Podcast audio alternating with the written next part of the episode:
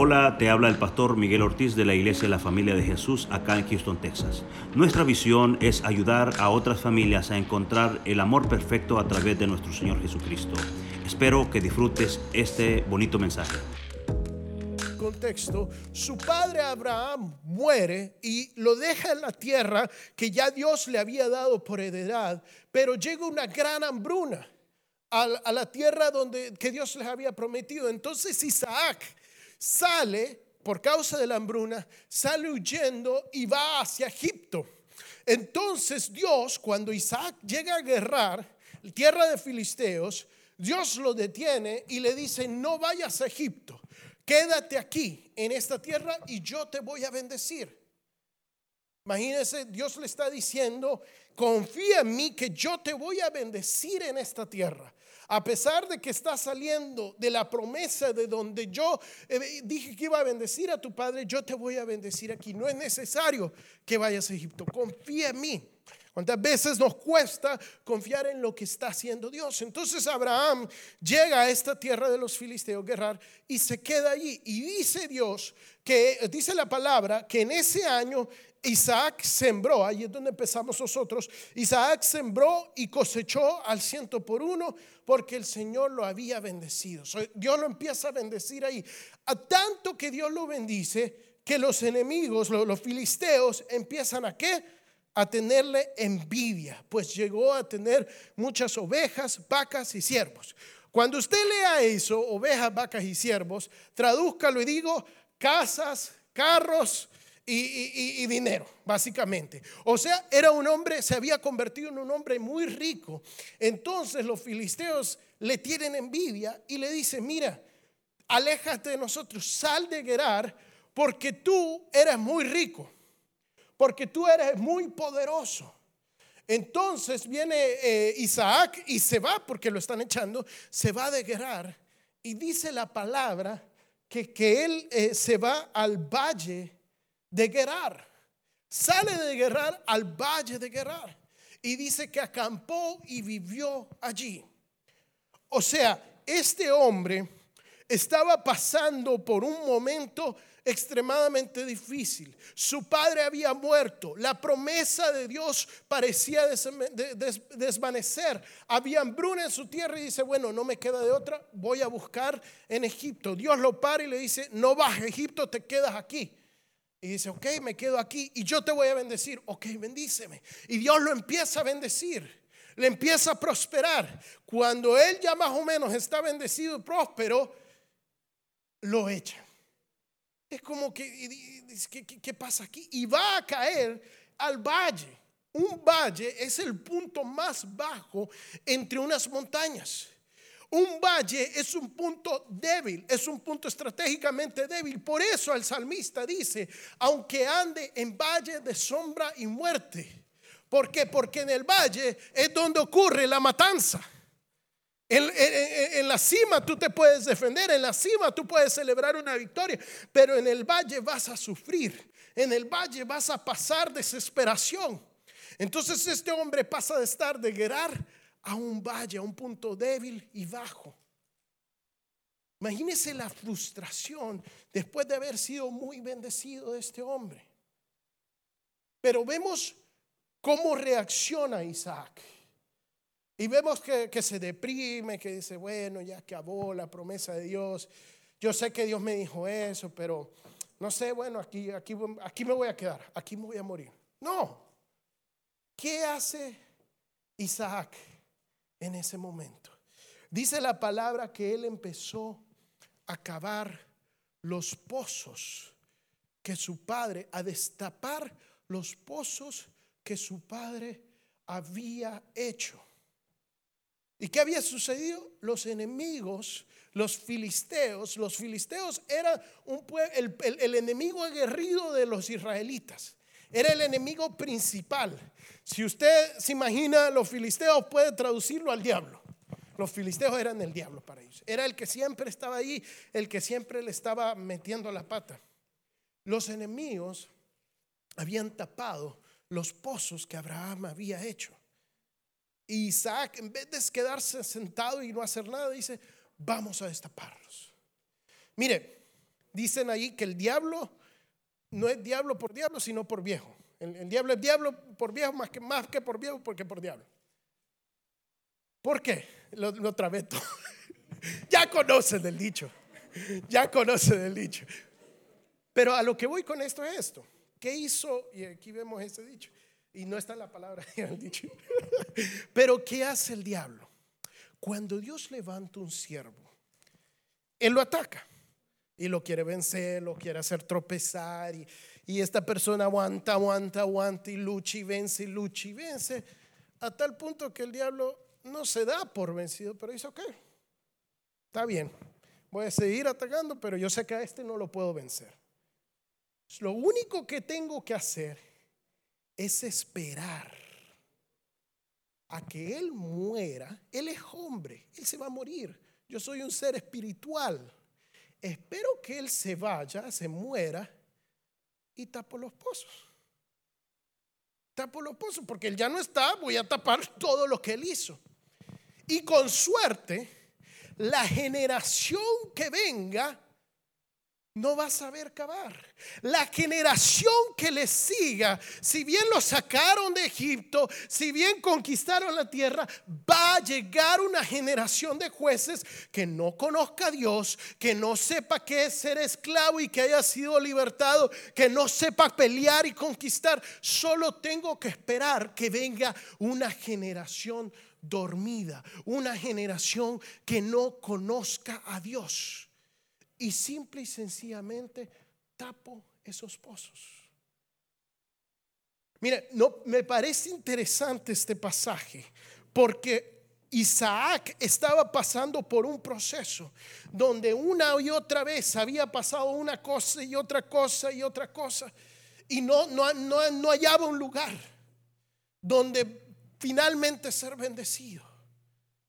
Pero en vez de darse por vencido, Isaac empieza y vuelve a la raíz y vuelve a destapar los pozos que su padre había cavado. ¿Por qué? Porque Isaac conocía a Dios y conocía el poder de Dios y no estaba dormido y dijo, aquí vamos a cavar porque aquí hay agua. ¿Por qué? Porque su padre ya le había demostrado que allí había agua. Hermanos, aquí todos somos hijos. Y aquí se ha acabado y se han sacado aguas manantiales de vida que corren. Hay pozos de liberación, hay pozos de sanidad, hay pozos de adoración. Todos estos pozos son pozos que se han cavado y que el enemigo ha intentado de cerrar en este lugar. Y tú dices, bueno, no, es que el pastor era quien oraba, el pastor era quien ponía manos, el pastor era el que hacía las liberaciones. Pero tú tienes que aprender a cavar y a sacar esa agua y a empezar a moverte. No importa el proceso, no importa que estemos en el valle, vamos a cavar. Vamos a cavar, hermanos, porque hay agua. ¿Y qué hicieron los enemigos cuando empezaron a cavar? Se sentaron atrás y, ay, no, esta generación sabe cómo cavar. Vamos, hay que dejarlos. No, mire qué hacen los filisteos. Dice, Versículo 18. Eh, perdón, el versículo 19. Cierta vez cuando los siervos de Isaac estaban cavando en el valle, encontraron un manantial.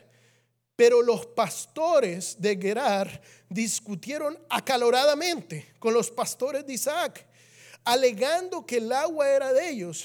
Pero Isaac llamó a ese pozo pleito porque habían peleado. Después los siervos cavaron otro pozo, por el cual también se pelearon, pero Isaac lo llamó enemistad. O sea, cuando algo vale la pena, vas a pelear. Cuando algo vale la pena, te va a costar. Lo que no cuesta, no vale la pena. Lo que no cuesta, no lo vas a valorar. Los pozos espirituales que Dios te está llamando a cavar para tus futuras generaciones te van a costar. Los pozos espirituales se cavan. ¿A qué horas, pastor? A las seis de la mañana el sábado de la oración. Los miércoles a las siete y media, cuando tienes tal vez otras cosas que hacer. Allí se cavan. Y esas cosas solo destapan o quiebran la tierra que está arriba. Porque para llegar al fondo vas a tener que cavar en tu vida espiritual. Toda esa tierra que han tirado esos enemigos, todo ese pecado que está llenando ese pozo, tú lo tienes que sacar pala por pala. Yo no sé cuántos aquí han cavado un pozo alguna vez. A mí me, tocó cavar muchos pozos. Hoy en día es súper fácil. En Argentina, cuando vivía allá, no teníamos mucho que hacer. Y cuando no tenía nada que hacer, decían, eh, mente ociosa es campo del enemigo. Entonces nos ponían a cavar pozos, literal hoyos. Un día cavamos en la mañana un hoyo de tres metros por tres, metros, o sea, seis, eh, sería seis por seis, ¿verdad? Eh, más o menos, no sé, en matemáticas no registra. Y el otro día lo tapábamos y hacíamos otro, para no estar desocupados. Y es difícil, hermano. Mire, perdí 40 libras en un mes cavando pozos. O sea, usted quiere perder, usted quiere perder peso. Cabe pozos. Usted quiere dejar el pecado. Empiece a cavar pozos espirituales, a destapar los pozos. Y va a venir el enemigo a intentar de cerrar ese pozo, pero usted tiene que seguir. Mire lo que sucede. Después, eh, el versículo 22. Entonces Isaac se fue de allí y cavó otro pozo, pero esta vez no hubo ninguna disputa. A este pozo le llamó espacios libres. Hijo, el Señor nos ha dado espacio para que prosperemos en esta región. De allí Isaac se dirigió a Berseba. Y esa noche se le apareció el Señor y le dijo, versículo, estoy en el 24, yo soy el Dios de tu padre Abraham, no temas que yo estoy contigo por amor a mi siervo Abraham, te bendeciré y te multiplicaré eh, a tu descendencia. Allí Isaac construyó un altar e invocó el nombre del Señor, acampó en ese lugar y qué? Y sus siervos cavaron un pozo. So, este hombre, Isaac, está en el valle, está en un momento difícil, no se da por vencido y empieza a cavar. Cuando está cavando, Llegan los enemigos, le roban el pozo y él dice, bueno, ya, está bien, es tu pozo. ¿Y qué hace? ¿Se queda tranquilo? No, vuelve a cavar otro pozo. Y llegan los enemigos otra vez a quitarle el pozo. ¿Qué hace? Se queda dormido ahí y dice, está bien, es tu pozo. Pero vuelve a cavar otro pozo.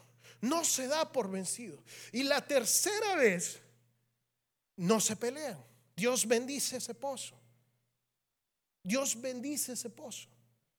Mire, hemos estado pasando por un proceso donde no es sino una, es otra y es otra y que, pasa esto y que esto. Y por fin hoy, 2023, parece ser que hemos encontrado el pozo donde nadie quiere pelear contra nosotros. ¿Qué vamos a hacer? Tomar el agua, disfrutar. Y aquí es donde quiero hablar con ustedes del corazón. Porque les decía el domingo pasado, estamos dormidos. Aquí está la presencia de Dios, aquí está la unción de Dios. Estamos en un lugar de unción, un lugar de conexión entre el cielo y la tierra. Hay bendición, estamos despertando, pero corremos el problema de quedarnos en el valle de Gerar. ¿Qué hizo Isaac? Cavó el pozo, nadie se peleó y dice, de allí Isaac se dirigió a Berseba y cavó otro pozo. Dios lo bendijo y cavó otro pozo. ¿Sabía usted que Berseba es el punto más sur de la tierra de Canaán? Siempre que la Biblia habla de, las fronteras de, de, la tierra prometida, dice, te daré desde Dan hasta Berseba. Te daré, conquistarás desde Dan hasta Berseba, Dan hasta Berseba, Dan hasta Berseba. El norte y el sur. Dios había por fin bendecido a Isaac en este valle. Dios por fin le había dado un pozo donde fluía agua. Isaac pudo optar por quedarse allí tranquilo y decir, ya hasta aquí llegué. Pero dijo, no, vamos por más. Vamos hasta los límites de la promesa de Dios. Vamos por más. Si tu memoria del pasado es más grande que tu visión del futuro, estás dormido, hermanos. ¿Y sabe el peligro que nosotros corremos? es que estamos cavando pozos que ya han sido hechos y cavados en esta tierra.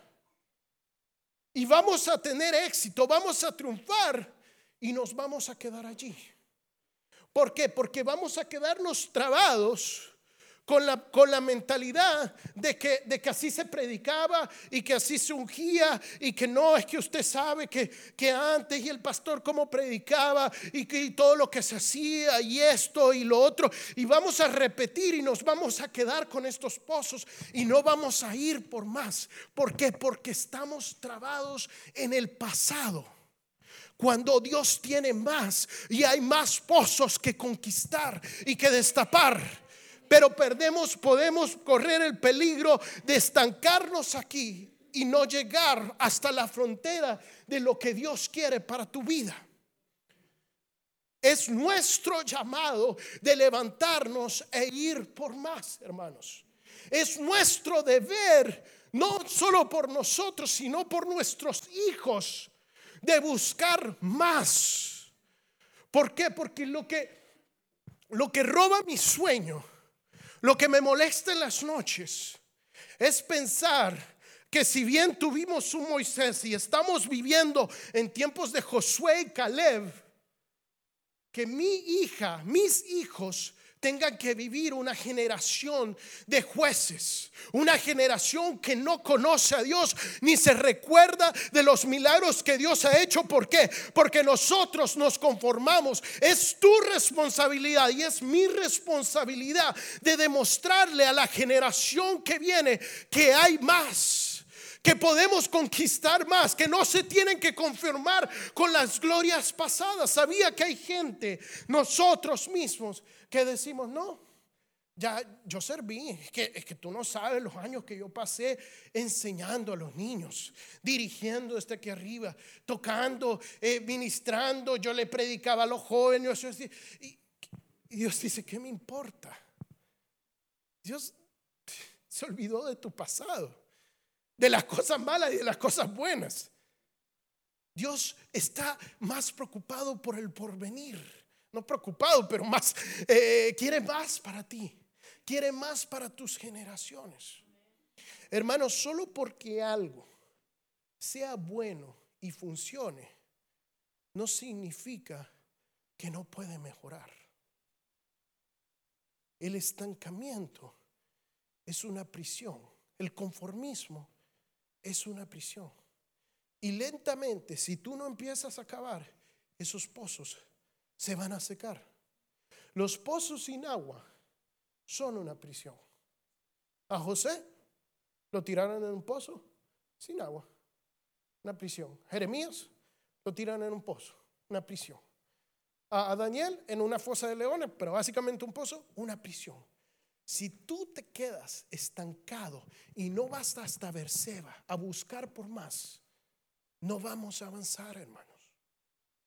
Está bien hasta donde hemos llegado, pero hay más. Y yo quiero más. No por mí, sino por mis hijos. Mal sería de mí quedarme tranquilo y decir, no, todo está bien, cuando sabemos que Dios quiere darnos más. Cuando sabemos que Dios quiere darnos más. Es increíble. Vamos, quiero seguir en esta parte y en el versículo 22, del 22 al, 25, dice así, miren. Entonces Isaac se fue de allí, había acabado otro pozo. Eh, perdón, el versículo 26, perdón.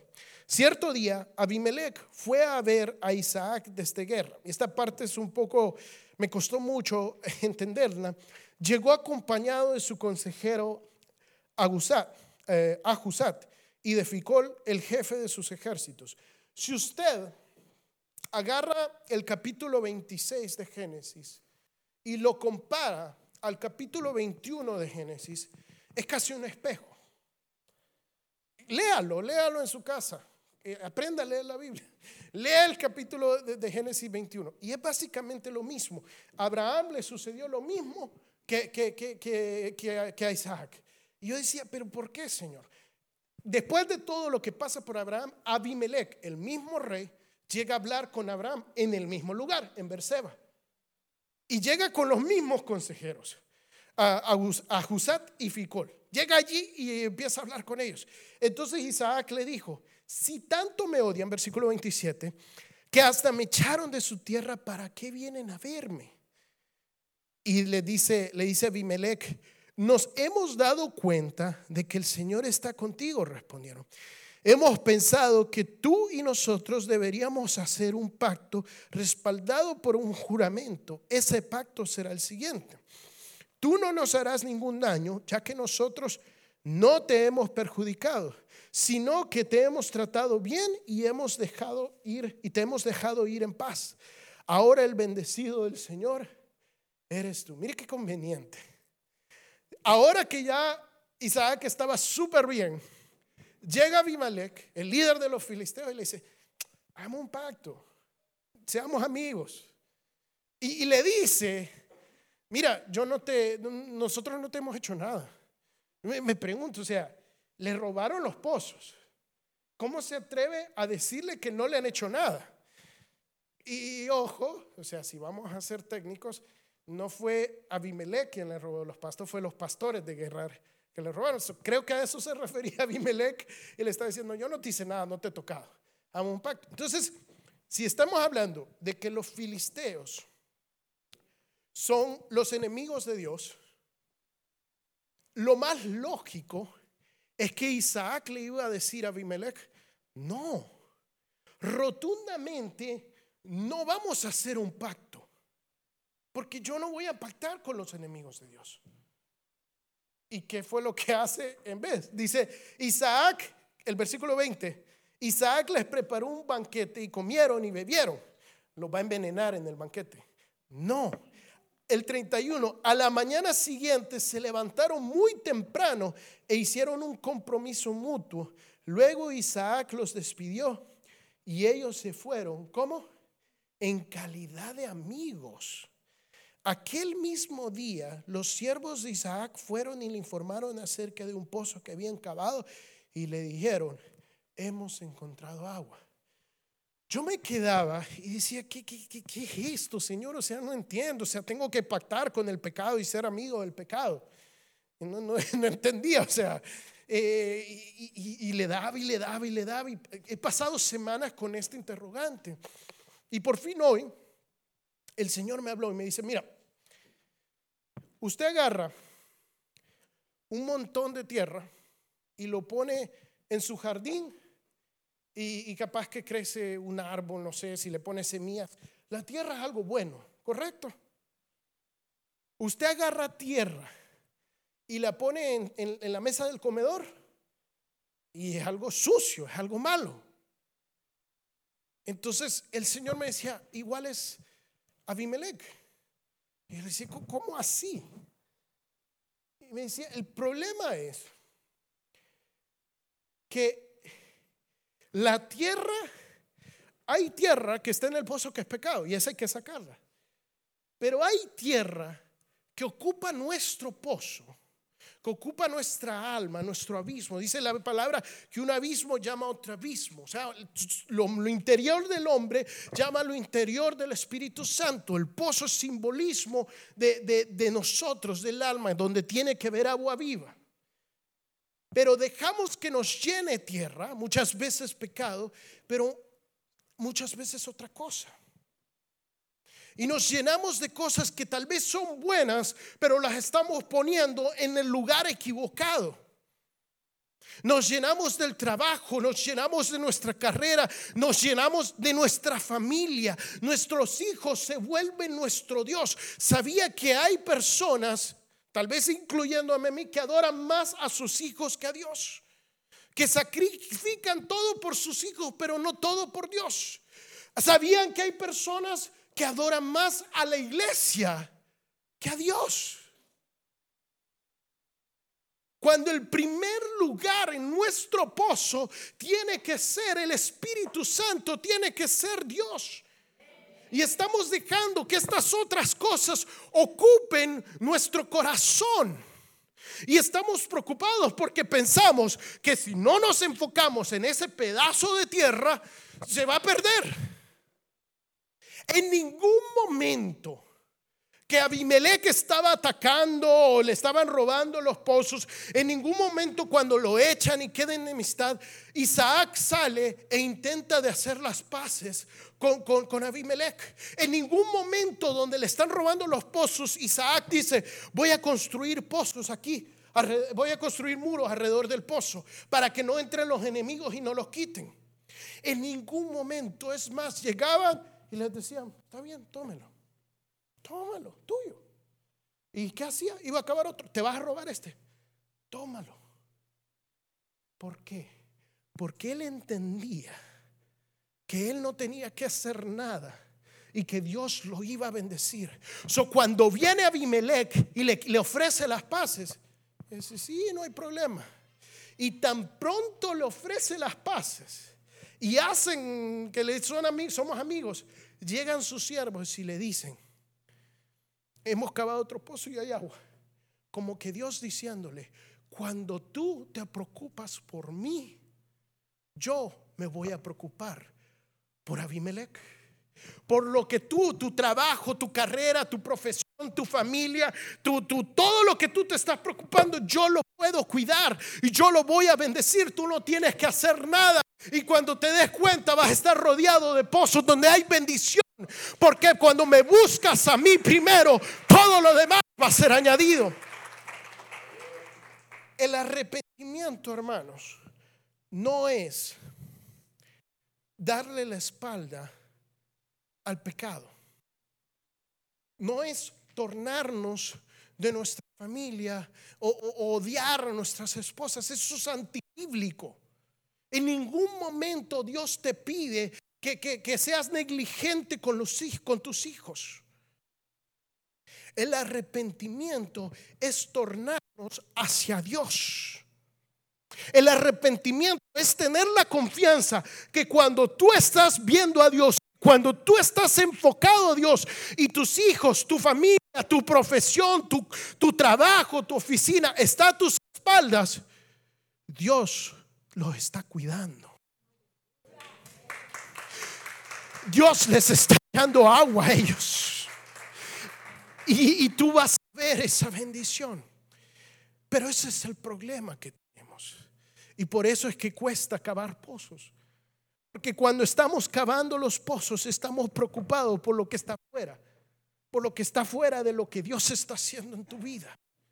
Cuando deberías de estar preocupándote por Dios. Y ese es el problema que tenemos.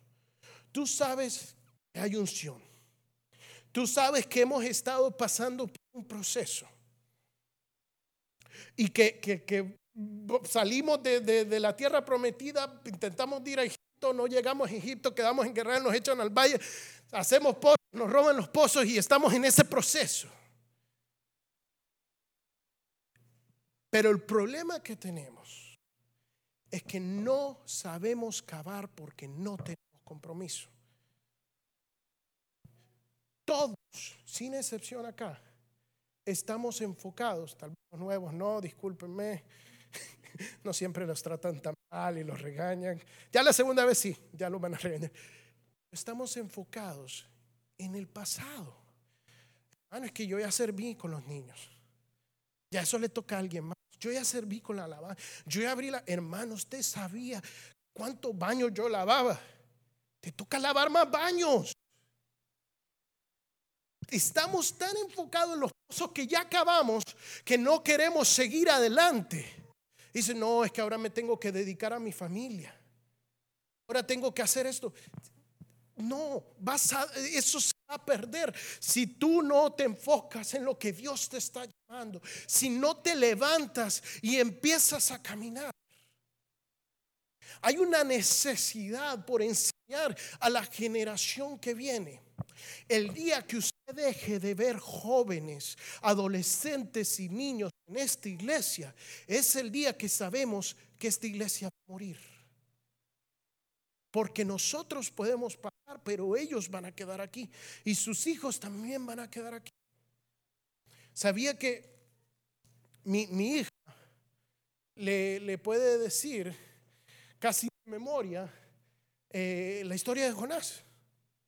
le dice que, que, que, que, un hombre que lo comió un gran pez, un gran pez, sabe que no es ballena, que gran pez, o sea, bien, bien teológica la niña. Y, me dice, hoy me estaba justo hoy, eh, porque estábamos cantando la canción de León, me decía, León, me decía, y, me decía, el mono que lo tiraron, por, le explico, ella piensa que el mono lo tiraron a la fuerza de los leones.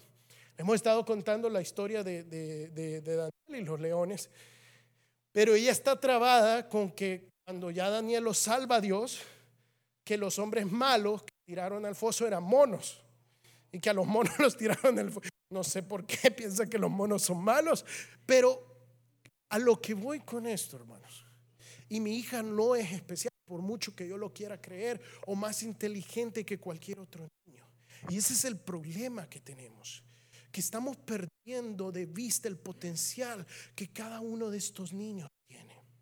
Porque aunque usted no lo crea, por pequeñitos que estén, ellos están viendo, ellos están escuchando y están aprendiendo. Por mucho que usted le diga, mira, no sea así, si él lo está viendo, que usted está haciendo así, él va a ser así. Solo falta que una persona tenga el interés de enseñarle a ese niño para que ese niño aprenda. Y no me mire a mí, mire a mi esposa, que ella le está dedicando todo este tiempo a mi hija. Pero tenemos que empezar a levantarnos enseñarle a esta generación. Porque mal sea de nosotros que pasemos y que se levante una generación de jueces, porque eso no fue lo que hicieron con nosotros. Tuvimos personas que se dedicaron a enseñarle y ahora es nuestra responsabilidad no solo enseñar lo que ya fue enseñado, sino conquistar nuevas tierras y enseñar eso y desafiarlos a que enseñen más, a que conquisten más. Amén, iglesia. Nos paramos, vamos a orar.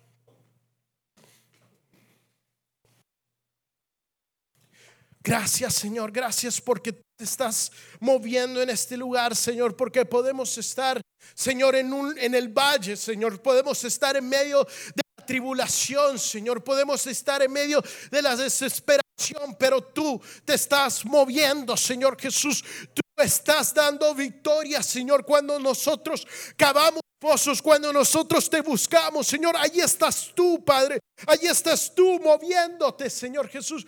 Hoy lo creemos, Señor, y hoy declaramos que tú nos estás dando victoria, Señor, sobre nuestros enemigos, Señor, no solo a nosotros, sino las generaciones que vienen, Padre Santo. Gracias, Jesús. Gracias, Señor Jesús. Gracias, Padre, porque veremos, Señor, Señor, una, una generación que se levante, Señor, porque nosotros nos levantamos hoy, Señor, para tomar el desafío, Señor, para despertarnos, Y luchar e ir por más, Señor Jesús. Cambiar, Señor Jesús, renovarnos en tu Espíritu Santo, Padre. Gracias, gracias, Jesús, gracias. Gracias, Señor Jesús. Aleluya, Padre. Deseo que disfrutes este bonito mensaje. Nuestros servicios generales son los miércoles a las 7.30 pm y domingos a las 9 y 11 de la mañana. Nuestra dirección es el 14935 de la Ligia Road, Houston, Texas 77060. Te esperamos.